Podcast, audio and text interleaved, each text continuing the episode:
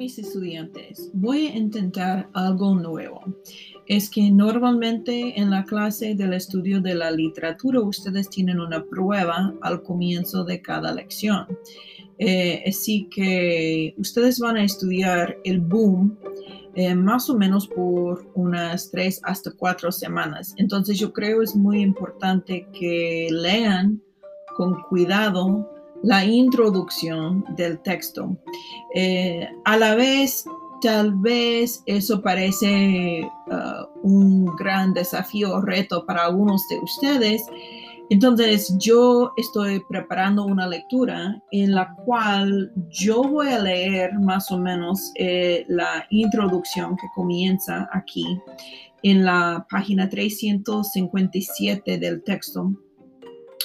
Y lo que voy a hacer es más o menos eh, una traducción eh, en inglés, tratando ah, de, de, más o menos dar la información en inglés mientras que estoy leyendo en el español. Entonces, yo voy a tomar una pausa en las palabras que son más o menos difíciles de reconocer, o sea, las palabras que, que yo pienso que tal vez ustedes no entiendan, y tratar de, de mostrar o modelar cómo se puede Um, descifrar la palabra para, sacar el significado del párrafo y la lectura. Entonces, lo que yo quiero que ustedes hagan es que abran los textos a la página y mientras que eh, están escuchando a mi voz, que puedan ah, ah, leer las palabras en español Um, y más o menos ver uh, la traducción que, que, yo voy a plantear uh, ahora mismo. ¿Ok? Eh, estoy comenzando. Before 1960, any reader, more or less informed reader, right, if you were to ask them to name the most known writers of Hispanic America, uh, they would have, were to have, hubiera recitado, they were to have recited with almost all certainty a list of poets. Surely they would have mentioned Rubén Darío, José Martí, Gabriela Mistral, César Vallejo, Vicente Huidobro, y Pablo Neruda. Yes, Hispano America had excellent novelists, Mariano Azuela, Miguel Ángel Asturias, Alejo Carpentier, Innovative short story writers, Horacio Quiroga, Jorge Luis Borges, Juan Rulfo, and great minds dedicated to the essay, José Vasconcelos, José Carlos Mariátegui, y Alfonso Reyes, entre otros, amongst others. However, uh, the Hispanic American setting, ambito, right, uh, was known fundamentally for its poets it is not just casual or coincidence, casual, that the first Nobel Prize uh, winner for uh, Hispanic American literature were to be given to, in 1945, a Chilean poet, the Chilean poet, uh, Gabriela Mistral. So at the end of the first paragraph, the main idea is that up until the 1960s, Latin American, Hispanic American writing was known by poets. And now we're going to introduce and see what it is that is the boom, which is this time of great production with regards to the novel.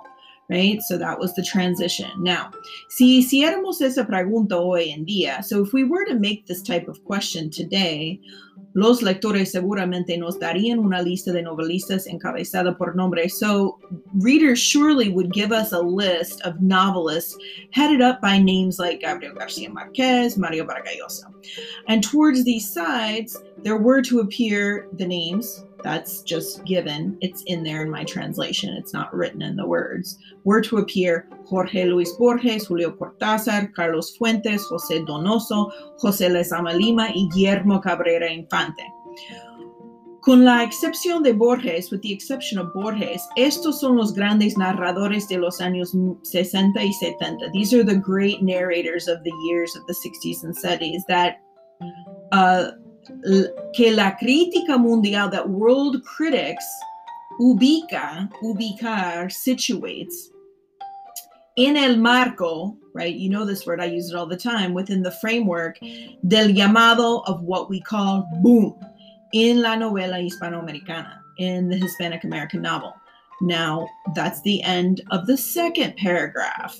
They're saying what who are the writers that we know within the boom? And then that's the transition at the end of that sentence to the third paragraph that starts out with el boom, telling us more about what it is. Es una etiqueta polémica. This is a polemical or controversial sticker title way of talking about it. Comma, sobre todo porque, because above all, dicho anglicismo, the said English word or anglicized word, sugiere que, suggests that, subjunctive trigger, se trata de un afloramiento, a flowering, a cultural flowering originating from de la nada, of nothing. Like somehow this came out of nowhere. Semicolon. Now they're going to give another a clarification of what does that mean. Un poco como, a little bit like the concept de boomtown. Nombre referido, a name that referred to the towns on the old west frontier that came out of nothing. So that's westward expansion in the United States. So you see already the problem of calling the boom in Hispano America after an English word for boom. It's somehow saying that original the originality of what is Latin American writing is somehow predicate on Lat, on, on United States concepts. Um, sus obras se nutrieron de las lecturas de la generación anterior, right? So their works were fed or nutrient they got their nutrients from, right? They were fed or grew on the readings from the previous generation of Hispano American writers, and above all, the authors like Borges, Rulfo, y Carpentier. Also, uh, surgieron de un diálogo. Also, what surged? So you see, this is the the plural. Surgieron. So what is it? The writers and the writings. Um, um, surged out of a dialogue of the voices from a global avant-garde novelesque. So now they're saying that the response or the the beginning of the boom is in response to what all people were writing globally and reading that writers were reading globally at times james joyce virginia woolf william faulkner john dos passos uh, john steinbeck marcel Proust, and Thomas Mann, entre muchos otros, amongst many others. A esto se refiere, and, and to this, Jose Donoso refers in his, it's italicized, so you know it's a, a work, uh, a literary book, Historia Personal del Boom, his personal story of the boom. Cuando dice, when he says that, cito, right? La novela hispanoamericana comenzó a hablar un idioma internacional. The Hispanic American novel began to speak an international language, end quotation, with the period on the outside. Okay, new paragraph. So now the previous paragraph was talking about uh, global readership and included other types of writers, not Hispanic writers. So now the next paragraph is going to open and talk about some of these like relationships between international works and Hispanic American works. We can we can tell that's where it's going because we read enough to know, right? Ulysses, right? Ulysses. La gran novela de Joyce, the great novel of Joyce, es un modelo evidente, is, a, is an evident model for Carlos Fuente in his Death of Artemio Cruz, with its complex uh, narrative structure and its use, uh, its audacious use of the technique of flow of consciousness, stream of consciousness. So here you have hopefully heard of the literary tactic. Uh, stream of consciousness in English, and here it is, flujo de conciencia en español. También, also for Cortázar in Rayuela, Rayuela, Rayuela right? His novel, which you will read part of this. Um, para Cabrera Infante en Tres Tigres Tristes y para Lezama Lima en Paraíso. La influencia de la novela de Proust, the influence of Proust's novel, The Look for the Lost Time, um, se, so, se advier, in Lezama y Cortázar. So is is is seen or adverted in these other two Hispanic American authors' works. Um, to this respect, it resulta bastante. It becomes uh, exceedingly significant significant that uh, la reseña, the review that Severo Sarduy did, um, Severo Sarduy hizo, the, his review that Severo Sarduy did um, of Paraíso were to be titled, se titulara, Un Proust Cubano, a Cuban Proust in la colección de entrevistas, um, in the collection of interviews, El olor de la guayaba, the smell of the guayaba, Garcia Marquez menciona, Garcia Marquez mentions the impact uh, that caused him the reading of Metamorphosis by Kafka. And he says that he learned much about, uh, he learned much as a narrator from the work of Virginia Woolf um, Mrs. Dalloway. And the Nobel winner Colombian, so referring to Garcia Marquez, assures uh, to himself uh, that the novels of Graham Greene helped him to decode the tropic, right? So this is using his own words. So here you see I'm reading this out loud and translating this, and it's 11 minutes. So the expectation is that you would be able to read this at the same rate that I'm reading this. We haven't really run into any new words or concepts that I think would be uh, out of your ability. And so we're now on to the next page here at the 12 minute mark. Uh, al comienzo de la página 358. Así como los autores del boom leyeron a los escritores del resto del mundo, just as the authors of the boom read the writers from the rest of the world, Estos también recibieron con entusiasmo las nuevas novelas hispanoamericanas. So the, the authors of the rest of the world also received these new Hispanic American novels with enthusiasm que se empezaron a publicar en la década de 1960 and that they began to publish during the decade of the 1960s. And this is important because things can't get read if they don't get published. So who's publishing Latin American novels? Not necessarily Latin Americans, rest of the world. Okay, so think about the power dynamics. Las primeras novelas del boom, the first novels from the boom, que irrumpen, that erupt on the scene of world literature, are The Death of Artemio Cruz by Carlos Fuente, Rayuela by Julio Cortázar, The City and the Dogs and The Greenhouse by Mario Vargas Llosa, Paradise by Jose Lezama Lima, and Three Sad Tigers by Guillermo Cabrera Infante, 100 Years of Solitude by Gabriel Garcia Marquez, and The Obscene Bird in the, in the, of the Night by Jose Donoso. I've not read that. Uh, también es importante mencionar, it is also important to mention that the Argentine Manuel Puig, this book is awesome, and the Cuban Severo Sarduy, considerados, considered in su día, in their day, como autores del boom, as authors of the boom, but today, enmarcados en un boom tardío. Uh, they're now like included or enframed in a boom, in the late boom, or what's called uh, conocido, known as the post boom. now it looks like we're going to actually get to maybe what the boom is about a little bit more.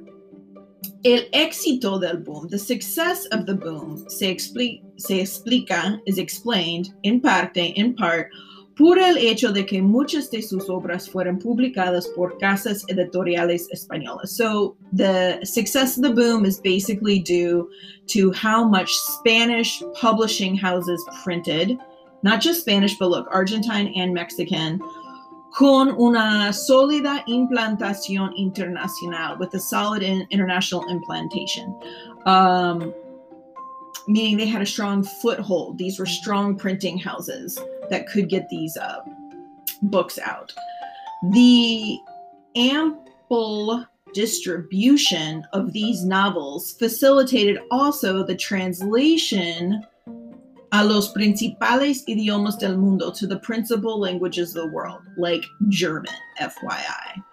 In English, las traducciones al inglés, the translations to uh, to English of Gregory Rabassa and Susan Jill Levine exercised a very important function in the international dissemination and its implantation in the countries that speak Hispanic or Spanish, habla hispana, tuvo un efecto notable, had a notable effect in the development of their own respective national literatures.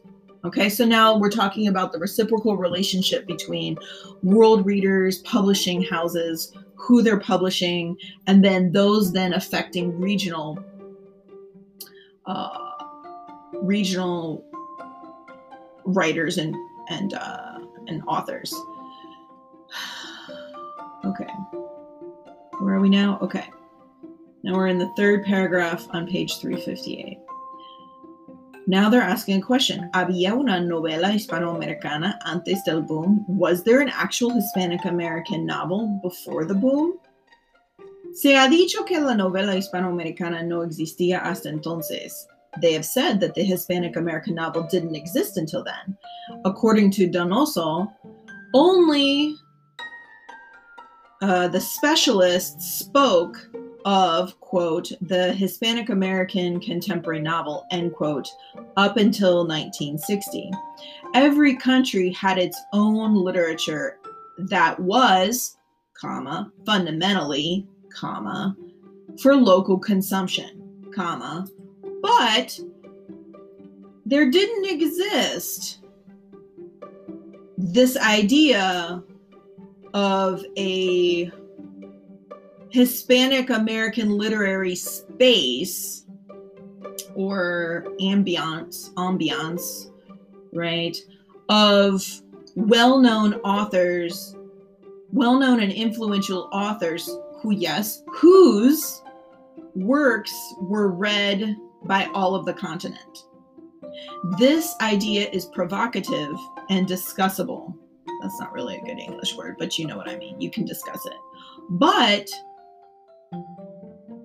it has the virtue to plant or to ground, right? The following reflection What is a literature? A group of authors or a group of readers? Ooh, big question, right? So now we're going to probably talk about authors and readers in the next paragraph. We can anticipate this. Beyond, además, beyond fomenting, that is a direct cognate foment in English means to foster, to create, to start up, to nurture, fomentar in Spanish. Antes, además de fomentar, so beyond nurturing the concept of a continental literature in the Spanish speaking countries of America, Hispanoparlantes de America, the works of the boom had an important impact on young readers in Spain or of Spain. This is the second time that this occurred in the history of cultural relations between Spain and its old American colonies. The first was in the modern epic, when a group of young Spanish poets, uh, among them, uh, we can call out or illustrate Juan Ramon Jimenez, discovered the work of the Nicaraguan poet Ruben Dario. Uh, so you see, you can hear that my slowing down is in my mind. I'm reading in Spanish, and then oftentimes, you know, you have to invert uh, that the the, the, the, the descriptive words have to go in the beginning to the noun. So that's why it's taking me a little bit longer for my mind to um, move them. Let's see, where are we? Okay, muchas de las obras importantes del boom fueron publicadas en España por la editorial Seis Barral en Barcelona, ciudad donde frecuentemente se congregaban, congregated, los escritores del boom con el editor Carlos Barral. Paradójicamente, paradoxically, El hecho de que estas novelas se publicaron, look, the fact that these novels were to be published, do you see it's subjunctive del, del pasado plus perfecto, plus perfecto, um, in España. So the fact that some of these novels were to have been published? We don't know which ones they were, and it was in the past. So we're using a subjunctive. In España, facilitó, facilitated the distri- the continental distribution of these works in Hispanic America, right? So it's the notion that maybe Hispanic America didn't have the really powerful printing presses at the time, and it was because of Spain's power of this editorial house that a lot of these novels did get published. Um, so remember, how did this part of this introduction start out? It started out talking about poets. It doesn't mean that there weren't people writing, that there weren't authors of great novels in uh, Hispanoamerica hasta los sesentas. It doesn't mean that they that they didn't exist or that they weren't written. It means it really didn't start to get published and so, because it wasn't being published, it wasn't being recognized or read. So, remember, that is an important understanding um, for the relationship between access to knowledge uh, and the knowledge we have is the facility for it to be published. Um, a pesar de que España se encontraba bajo la dictadura, so beyond the fact that Spain found itself under the dictatorship of Francisco Franco and its censors, the young reader, the young Spanish readers, did not have any problem to uh, access these novels. Semicolon.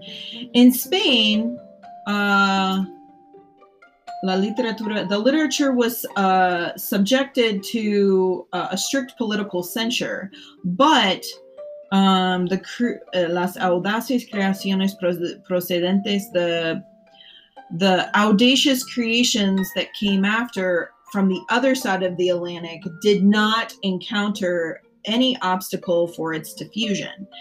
This explains uh, that the generation of narr- Spanish narrators uh, surgido eh, that flowed up after the death of Franco um, in 1975, Creciera, were to grow reading uh, the works of the boom. Uh, the author and the Andalus academic, uh, Antonio Muñoz Molina, for example, uh, se declara heredero, declares himself hereditary, partial, uh, hereditary oh, what is the word? Heredero is one who inherits stuff. I don't even know what that word is in English. The, the person who inherits stuff um, of the Hispanic novelist of the 70s. Okay, now we're on page, in la página 359. Um,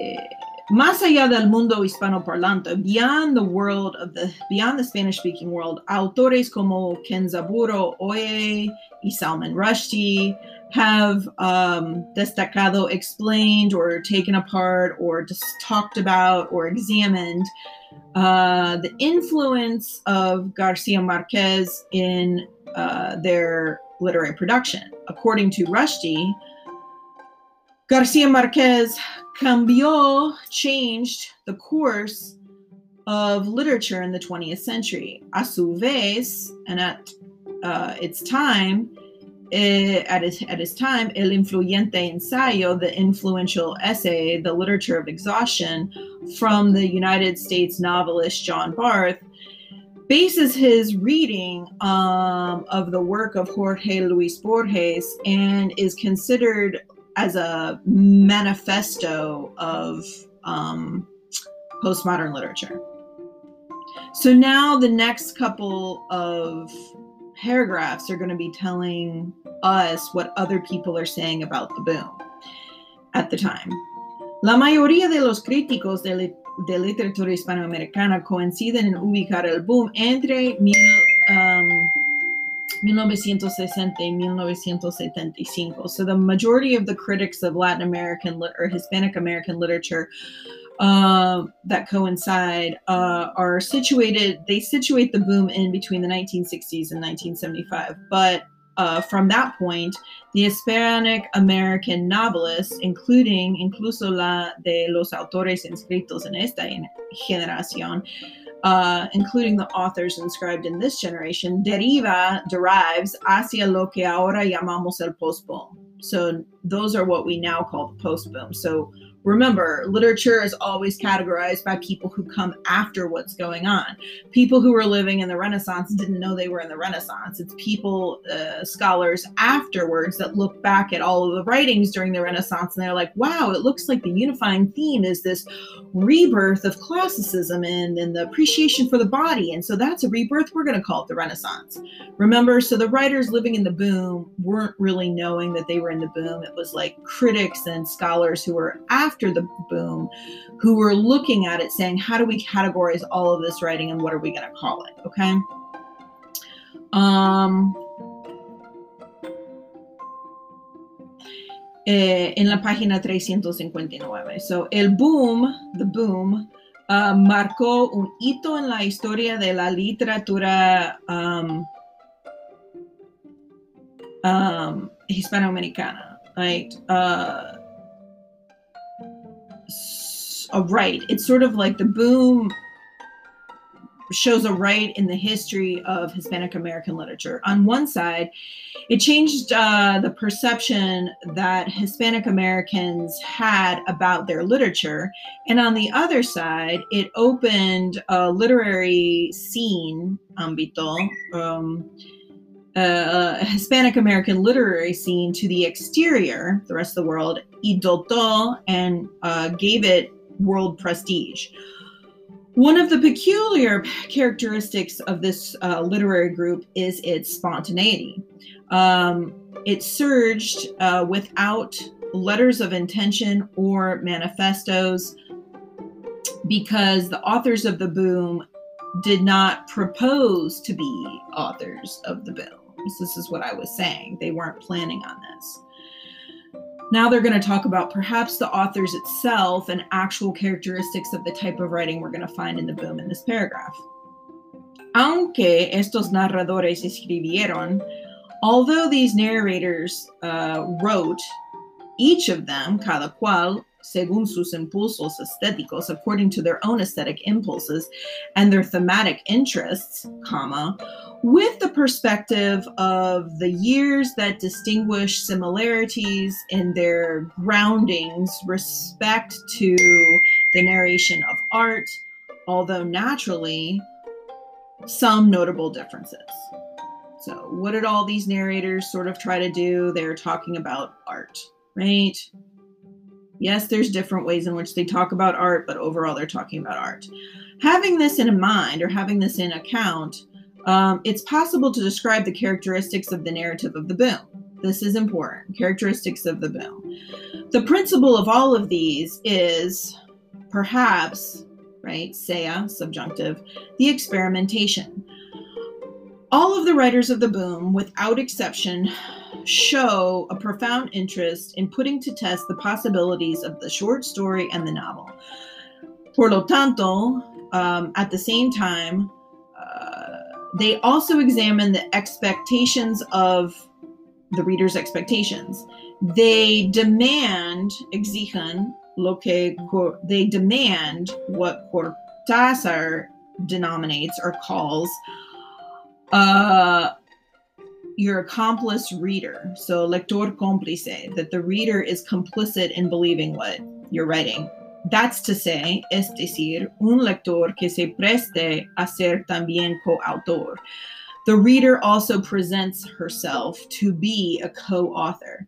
For aesthetic reasons, and including political ones, the narrators of the boom frequently avoid, quote, uh, narradores guía or guiding readers, uh, that explain to the reader all that is going on, this sort of omnipresent voice. Okay, now I'm getting to the 30 minute mark and I'm halfway through the reading. So we're going to take a pause. And I'm going to come back and finish up the second half.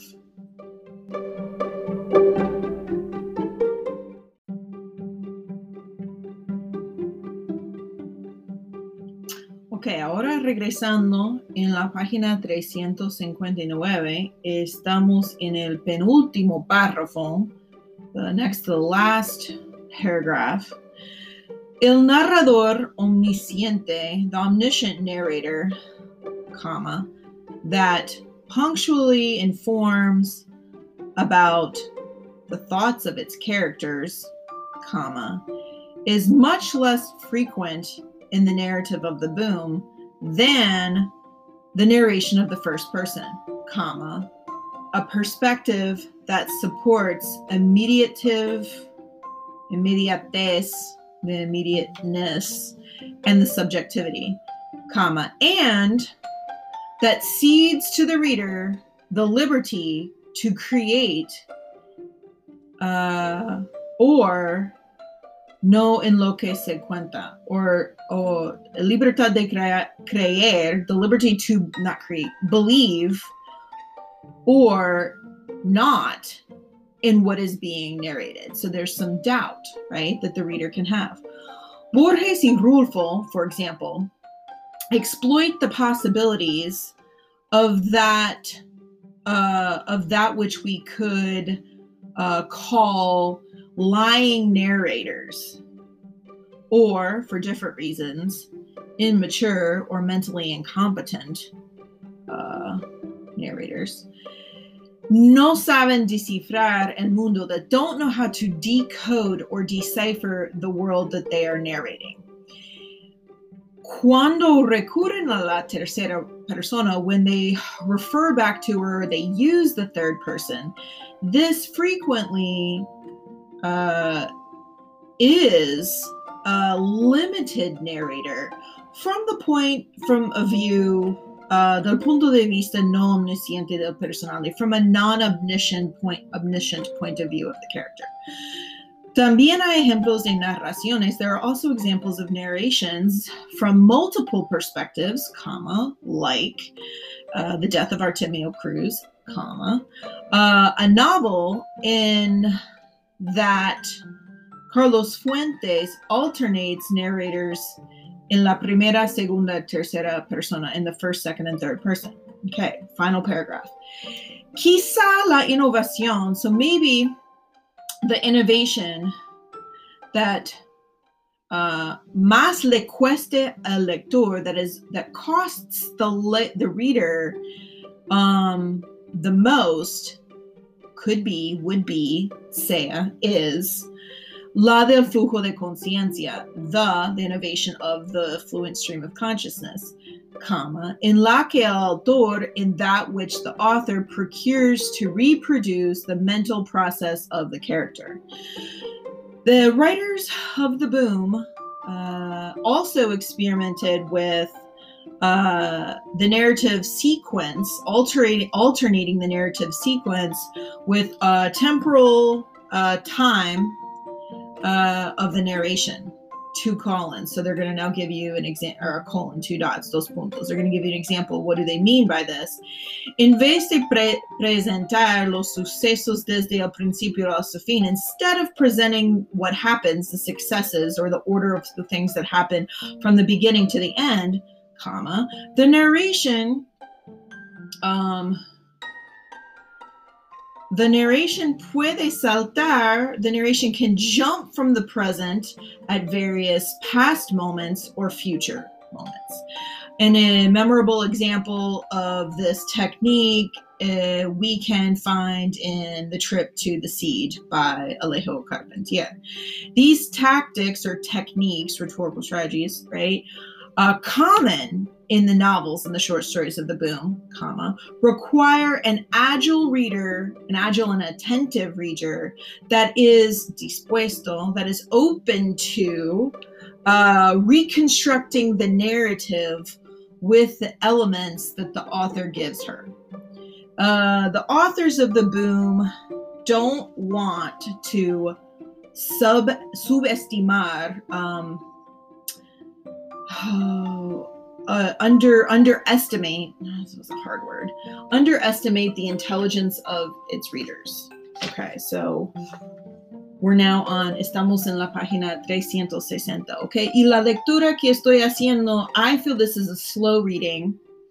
We're moving through it together. We've still only been reading about 40 minutes, which is the expectation, right? You can't learn a language unless you're going to spend the time in the language to read it and decode it. It's a certain type of puzzle, puzzle making. Okay.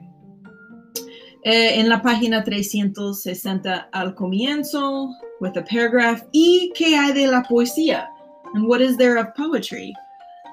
The narrators of the boom are devout readers of poetry, of poems, and in some cases, Borges above all, and uh, to mention uh, in menor medida and in, in short measure also Cortázar, they had a notable poetic production.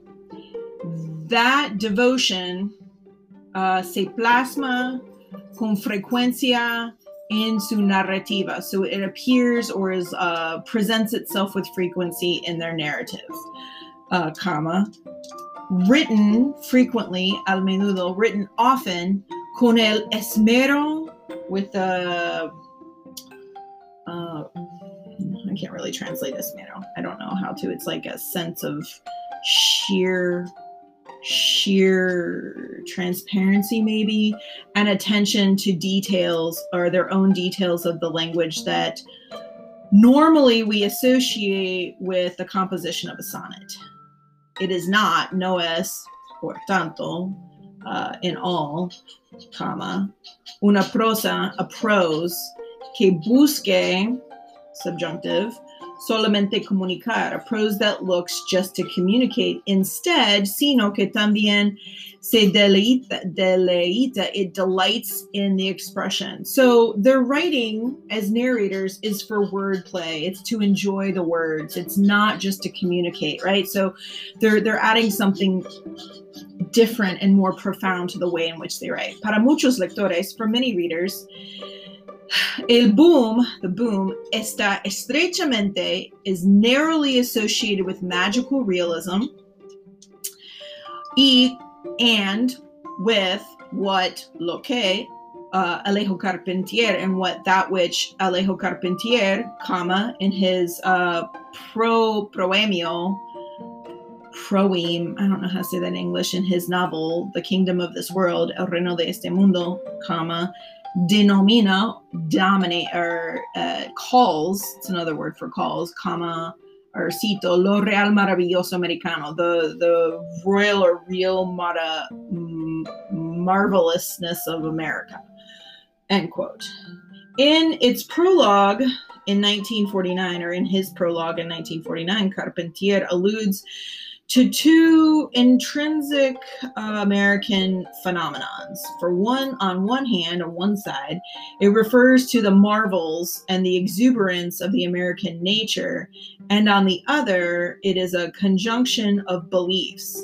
The autochtonas, right, the autochthonous uh, or original, authentic, indigenous the Im- indigenous peoples, the imported peoples of Africa, and the resulting uh, mix of this, where the supernatural forms part of reality. Next paragraph.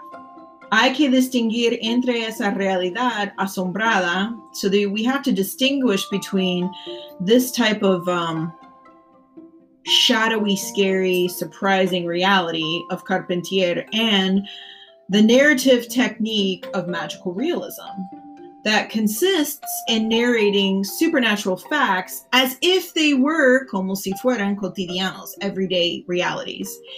Y los hechos cotidianos and the everyday deeds with surprise and fa- or fascination. Garcia Marquez is the best uh, doer exponente of this. Uh, he he exposes mostly or does this type of uh, technique. To dos puntos, he's giving you example of this exact technique in 100 Years of Solitude. Uh, describe algo tan cotidiano. He describes something so daily like ice, as if it were no, it doesn't say as if it were. It just says como algo, as something supernatural, and then later narrates with a um, disconcerted naturality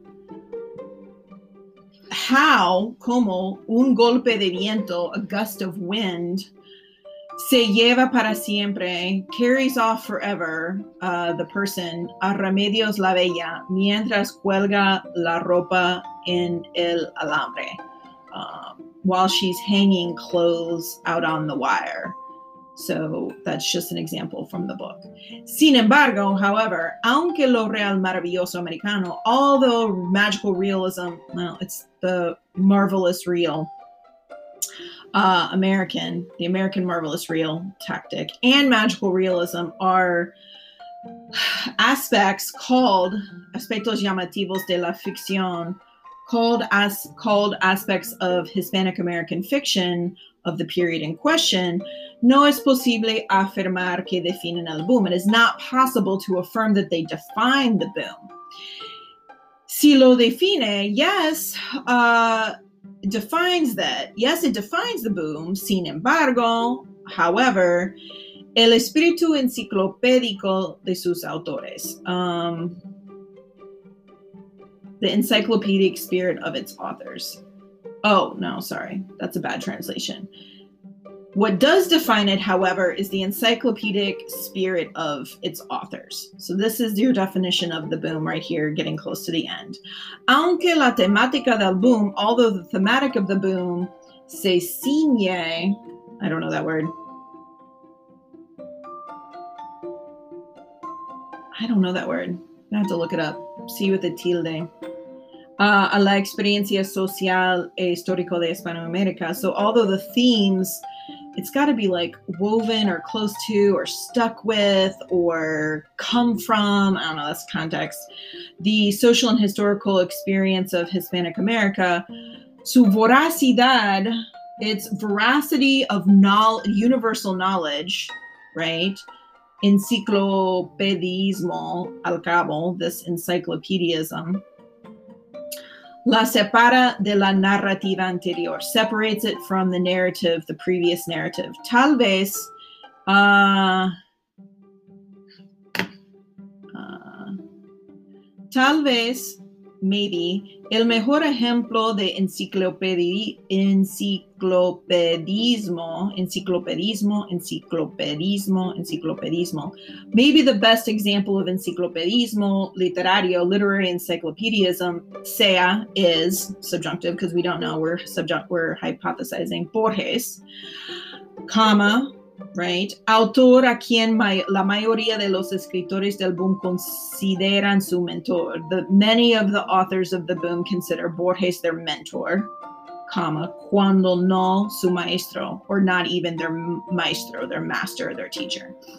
Uh, Borges escribe sobre gauchos y compadritos. He writes about gauchos and compadritos. I don't know that word. I think it's like little guys who hang out, friendships, and uh, I don't know. Pero también, but also llena sus cuentos y poemas de temas filosóficos, but his stories and his poems are also filled with philosophical universal themes. Giving you example, La Kabbalah. Is that that Madonna Kabbalah? Maybe uh, the red string, Judaism, mysticism, Gnosticism, ancient Rome, Babylonia, and oh, Ali Baba's 1001 Nights. Todo le interesa, everything interests him. Se puede decir que los narradores del boom saben ser cosmopolitas. Eh, one can say that the narrators of the boom know how to be cosmopolitan without uh, without leaving behind what it is in a way to be American. Uh, la poesía merece un punto aparte. The poetry deserves its own space apart. Aunque el auge, that's like an auger, this word. It means like um, the surge, the flow, the, the flow, the movement of the narrative in the second part of the 20th century is the phenomena that is most that most calls attention to the development of Hispanic American letters, comma, this deed, this fact coexists with the poetic production of great variety, quality, and world recognition. Si es verdad que García Márquez y Vargas Llosa ganaron el Premio Nobel de Literatura, um, yes, it's the truth that Garcia Marquez and Vargas Llosa uh, earned or won the Nobel Prize for Literature.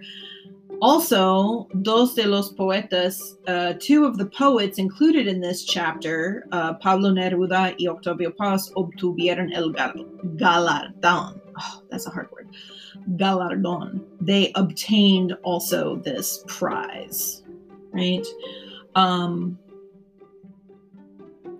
Neruda es el Pablo Picasso. Oh, this is a metaphor. Neruda is the Pablo Picasso of Hispanic American poetry. Colon. He was capable of reinventing the genre constantly um, through a través uh, his large and prolific career. Throughout his large and prolific career, Neruda, Neruda, is an incatalogable poet whose aesthetic goes from the neo romanticism of 20 poems of love in a desperate song through surrealism and the uh, going craziness of uh, the second residence on the earth. These are titles of the works a su función and its function as a portavoz, as a microphone or a mouthpiece for the oppressed in Alturas de Machu Picchu. This is his poem. Y por último, and at the end, por la aparente simplicidad de the apparent simplicity of his elemental odes. So it's important because you're going to read that. Nicolas Guillen so another poet, right? So they're tacking in two poets here at the end of the boom after talking about all these novelists. Por su parte, for his part, in Arbola, I have never seen that word. Is it from arbol, like a tree? He trees up mm, in his work. Mm, I don't know. I have to look up that word in Arbola. In su obra, la importancia de la transculturación. So, transculturation, if you don't know what this is, it means two cultures that transfer characteristics of a culture across both ways. So, for example, Africans that were transported to the New World adopted some Spanish practices, like the language, for example, or aspects of Catholicism, for example, but also Spanish culture adopted or took in parts of African culture, for example, music, for example, food, for example, some religious practices. And in that way, it's transculturated because different aspects of the culture transfers in both directions, which is different than acculturation, which just means it goes one way. These are sociology terms. Um, la importancia de la transculturación de lo africano en América con un lenguaje with a language that mixes the elements of the avant-garde, the poetic avant-garde with the literal reproduction of Afro-Cuban speak. Guillen se suma así a la idea del antropólogo so he gets close to or assumes the idea of the anthropologist, the Cuban anthropologist Fernando Ortiz, de que of that the culture of Cuba is mulata, es decir, es una mezcla de las culturas de España y de África. Okay, so this should all be in your wheelhouse of language. Right, por fin, por fin, ya estamos en la página 361. Muy diferente es la obra de su compatriota. So, very different is the work of his compatriot, meaning from Cuba. Uh, does it mean from Cuba? Yes, it means from Cuba. That's where Nicolas Guillen is from. Um, José Lezama Lima, para el autor de Paraíso. Para el autor de Paraíso. For the author of Paraíso, the American or what it is to be American, lo americano, encuentra su expresión principal en el barroco, encounters its principal or main expression in the Baroque. Yeah, it's important. If you don't really know what the Baroque is, we need to have a conversation. It's the most important thing. Uh, la curiosidad, oh, I skipped a letter a line. Su poesía neobarroca, his poetry, his neo-baroque poetry, está inspirada en los escritores del siglo de oro. So, real quick, what is the Baroque? The Baroque is a time period of opulence and excess.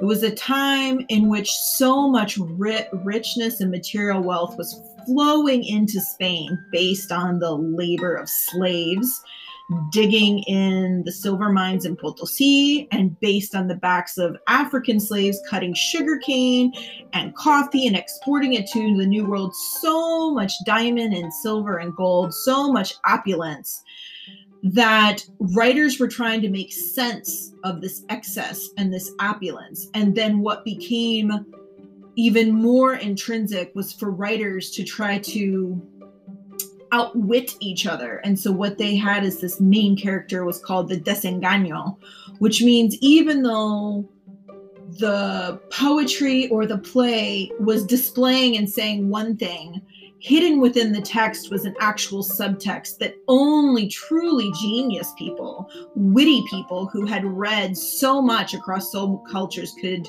uh, could decipher. It was really about a time when absolutely brilliant people were trying to one up other brilliant people and show them just the dazzlingness of their brilliance. And it was just completely drenched in excessive, excessive, overwrought, opulent, um, vulgar expressions of of wealth and excess. Um, you're like Rachel, you could teach a class on that. I do. Um, La curiosidad de Lezama, the curiosity of Lezama, así como la de Octavio Paz, also like that, that being curiosidad in the previous fragment of Octavio Paz, no se da por satisfecha con la cultura del occidente. It is not satisfied with the culture of the Western culture, the Occident. Uh, Western European culture, sino que indaga, but it, it but it it calls it out. Además, and besides, in el pensamiento ori- ori- oriental, on Eastern thought, in Eastern thought, que considera la poesía, it is Eastern thought that considers poetry, sorry, poetry as the vehicle of transcendental enlightenment. What? Da, da, da. Transcendental, meaning it transcends all time period it cannot be destroyed. It gets better and better. And enlightenment, meaning you rise above what it is our crude existences, fleshy animals on this planet. Yes, mind body split. Okay, now we're almost here. Con sus antipoemas, with his anti poems, Nicanor Parra deja de lado, leaves to the side la retórica tradicional uh, de la poesía. He leaves to the side traditional rhetoric of poetry a favor, in favor of el lenguaje prosaico y directo.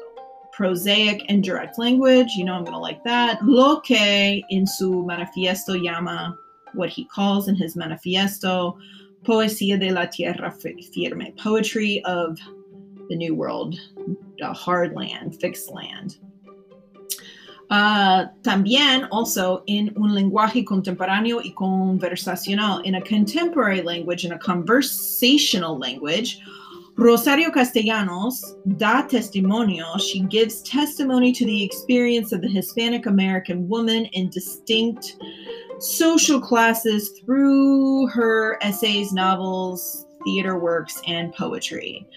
Her poems, Autorretrato, Self Picture, and Valium 10, capture the situations of the double bind in those that trap the intellectual Hispanic American. Final paragraph. Como hemos visto, as we have seen, so you could write this in your essays. Como hemos visto, as we have seen, the narrators and the poets, uh, the poets recollected recogidos, recollected or compiled in this chapter, earn, ganan, or gain. Un público, público is an audience. Don't keep writing audien- audiencia. It is not. An audiencia is a is a court in the New World. It is not. No, it's público. A public.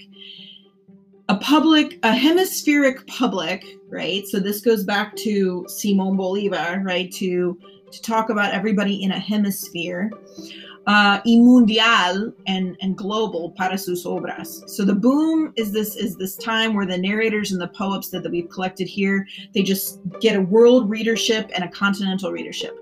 La poesía, the poetry, siempre un género prestigi- prestigioso, a, always a prestigious genre in America.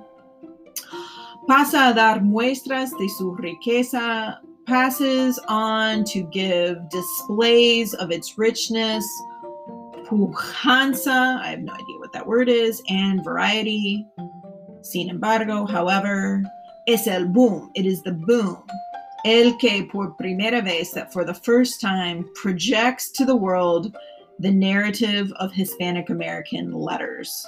The impact of these audacious works, considered now uh, canonical continues to give fruit between the writers of today. Okay, so I hope you've enjoyed my lecture here. It's been an hour with Rachel Spaulding. I hope you listen to it. I hope it helps you understand the boom. Okay, nos vemos en la clase.